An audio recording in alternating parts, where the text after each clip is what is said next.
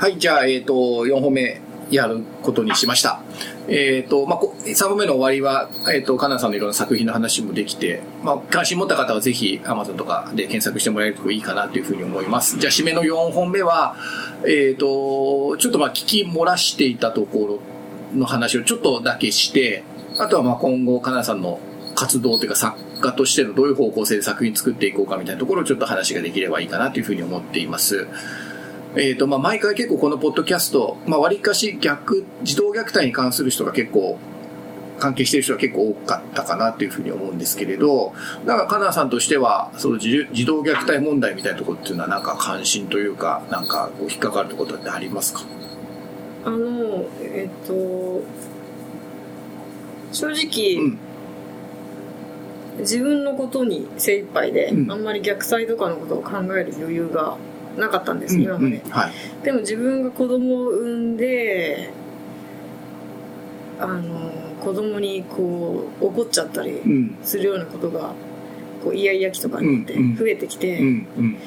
うん。虐待が他人事ではない、私も同じになっちゃうかも。みたいなはい、っていう不安が出てきて、うんうんであの、まあ、今回の「母になるのが恐ろしい」とか、うん月光もそうですけど、み見たり書いたりうん。していくうちに虐待に関してちょっと興味が出てきたんで最近あの杉山さん春さんの本とか読んだり、ちょっと勉強してるというかで正直私に何かできることがあるかは分かんないんですけど、はい。でもまあできることがあるなら何かしていきたいなっていう気持ちはちょっと芽生えてきたっていうところではありますまあ、そういう母になるのは恐ろしいを書いてみて、なんか、少しだお子さん、ご自身のお子さんも成長していき、そうですね今度はその虐待の問題ええに、のステージっていうか、フェーズになったというか。そうですねうん。あの今までって虐待のなんかニュースがうん。流れても、うん。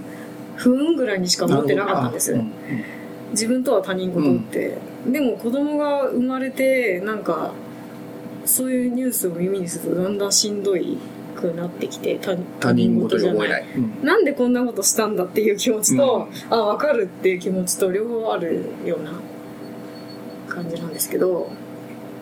まあ、まさに虐待問題なんか本当に家族の中に起こる、まあ、毒というか闇というか溜まっちゃった毒というか闇というかその塊みたいな話だなっていう感じが私はするんですよね。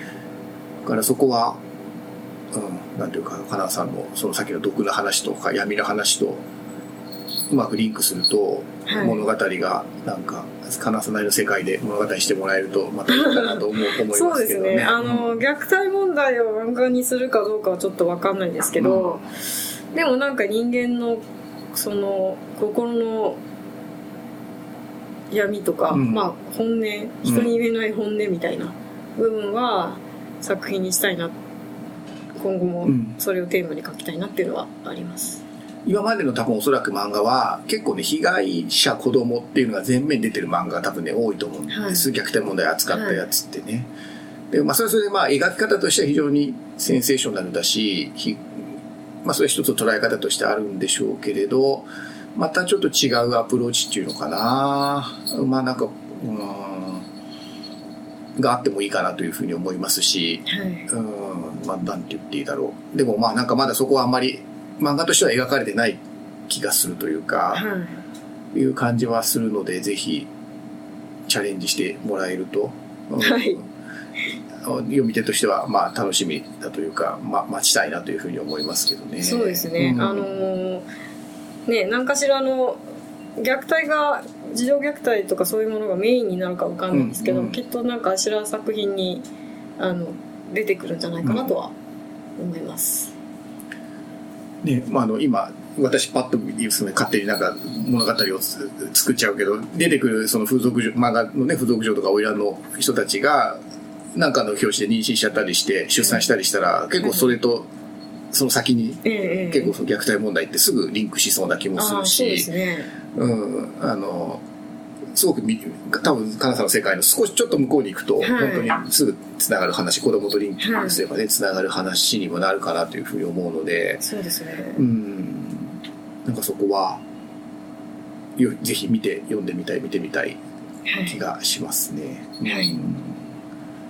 じゃあ、考えておきます。今、ご自身の子育て経験から練り上げられた、そうですね。怒りとか、ええなんかそれう喜喜びとかも含めてですけどね、ええええ闇の面というか。はい。でもやっぱか、でも多分、あれですよね、かなさんは常にその、人のダークな面みたいなところにはやっぱり、こう、キャッチするそうですところがやっねぱあ。るんでしょうね、やっぱりね。ええ光の部分だけじゃなくて、影の部分っていうのかな。